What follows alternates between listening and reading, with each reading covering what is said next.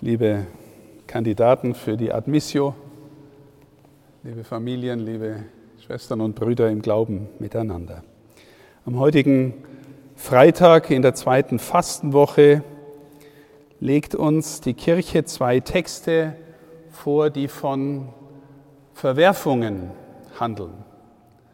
Einmal die alte Geschichte aus dem Buch Genesis von Josef und seinen Brüdern, die ihn, den Liebling des Vaters Jakob, hassen, weil er eben der Liebling des Vaters ist, offensichtlich aber auch, weil er ein wenig zu keck und selbstbewusst von seinen Träumen erzählt hat, die davon handeln, dass sich alle vor ihm niederwerfen werden. Sie wollen ihn also zunächst umbringen und dann als Sklaven verkaufen. Und wir alle wissen, dass der Josef dann seinen Weg macht über die Sklaverei und das Gefängnis durch seine Treue, seinen Glauben, auch durch seine Leiterfahrung zum großen Berater und Herrn des Hauses Ägypten, dem Berater für den Pharao, der dann tatsächlich buchstäblich die eigene Familie und damit das Volk Israel retten wird, indem er ihnen Brot gibt, Getreide gibt, das über die Jahre durch seine Klugheit angespart worden war. Ein Verworfener, der nachher sich als der Herr tatsächlich erweist, der rettet. Die, dieser Text ist an die Seite des Evangeliums gestellt worden, weil die Kirchenväter und die Kirche zu allen Zeiten in Josef ein Vorausbild auf Jesus gesehen haben. Und dieser Jesus, der eben in Jerusalem eingezogen ist, erzählt uns dann die Geschichte vom Weinberg, auch ein altes Bild für das Volk Israel. Aber der Weinberg wird verpachtet, damit er Frucht bringt für den Gutsbesitzer. Und die Gutsbesitzer wollen selber die Herren sein und bringen die Knechte, die der Gutsbesitzer schickt, um die Früchte zu holen, entweder um oder sie verprügeln sie, verjagen sie, bis dann der Sohn kommt des Gutsbesitzers und auch den wollen sie schließlich umbringen und ähm, sich selber zum Herrn des Ganzen machen. Was sagt uns all das und vor allem, was sagt es uns in der Fastenzeit? Liebe Geschwister, die meisten von Ihnen wissen, dass ich seit zwei Jahren, äh, seit zehn Jahren, seit ich hier bin, versuche, von Evangelisierung zu sprechen und auch von neuer Evangelisierung zu sprechen und hoffentlich auch einen gewissen Teil dazu beizutragen, dass etwas davon gelingen möge. Und wir alle ahnen auch, dass dieses Wort von der Evangelisierung auf Widerstand trifft auf der einen Seite in uns selber, auf der anderen Seite auch in unseren Gemeinden und kirchlichen Bezügen. Warum ist das so? Eine geistliche Deutung ist, weil Jesus, so wie er kommt, der Herr sein will. Und weil der Kern von aller Evangelisierung ist, lernen, aus der Qualität der Beziehung zu Christus lernen, ihn den Herrn sein lassen, in eigenen Leben, aber auch in der Gemeinde.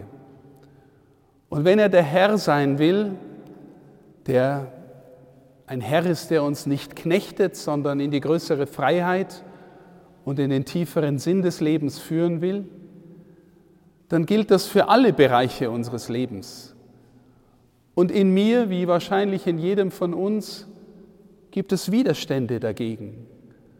Ich will bestimmen, in welchen Bereichen meines Lebens er der Herr sein darf.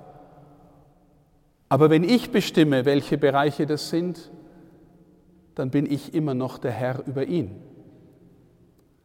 Das heißt, unsere familiären Beziehungen, unsere Freizeitbeziehungen, unser Verhalten in der Kirche, in der Welt, in beruflichen Kontexten, im Freundeskreis. In alledem will er der Herr sein in unserem Herzen, der, der liebt, der der wahrhaftig ist, der uns an sich ziehen will, der will, dass wir in allem, was wir tun, von ihm Zeugnis geben. So herausfordernd das ist, liebe Schwestern und Brüder.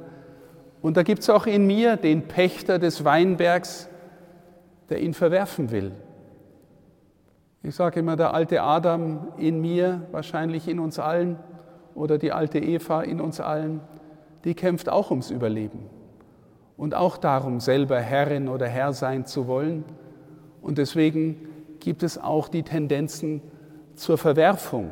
Oder wenn wir in unsere eigenen Gemeinden schauen, überall gibt es die Versuchung in uns, vor allem unser eigenes, unseren Betrieb aufrechtzuerhalten.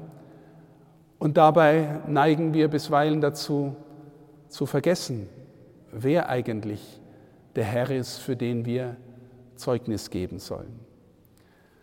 Deswegen ist es schön, dass Sie beide, Dr. Gläser, Nick Pfeiffer, sich bereit erklären haben, Diakone zu werden, weil, weil das ein Zeugnis davon ist, in der Liturgie und im Dienst Zeuge davon zu sein, wer der Herr meines Lebens ist.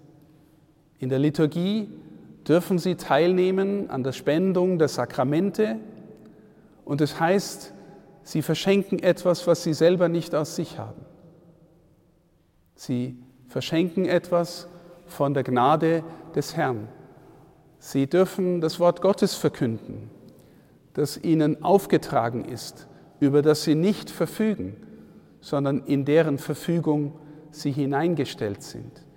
Sie sind berufen, als Diakone nachher Zeugen auch in der Gemeinde zu sein, besonders auch für Menschen, die weniger gut dran sind, für Menschen in Not, für Arme.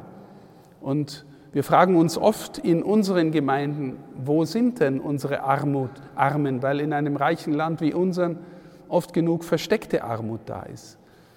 Sie werden deswegen auch, und dazu möchte ich Sie ausdrücklich einladen, Auge und Ohr des Bischofs für die Armen sein und den Bischof darauf hinweisen, wo denn die Not ist und wo wir helfen können. Auch das gehört zu, zu ihrem Dienst für, als Diakon für unsere Kirche von Passau, wo auch immer sie dann hingestellt werden. Der heilige Pfarrer von Ars hat einmal einen steilen Satz gesagt, wo er sagt, im Grunde hat der Christ nur zwei Aufgaben, zu beten und zu lieben. Und äh, wenn er vom Beten redet, meint er natürlich nicht, dass wir permanent ähm, Wörter sagen, in denen auch Gott vorkommt und die vor Gott bringen und dann möglichst viel, wie Jesus selber sagt, plappern, nicht plappern wie die Heiden, sondern das Leben aus der Gottesbeziehung gestalten, ist Gebet.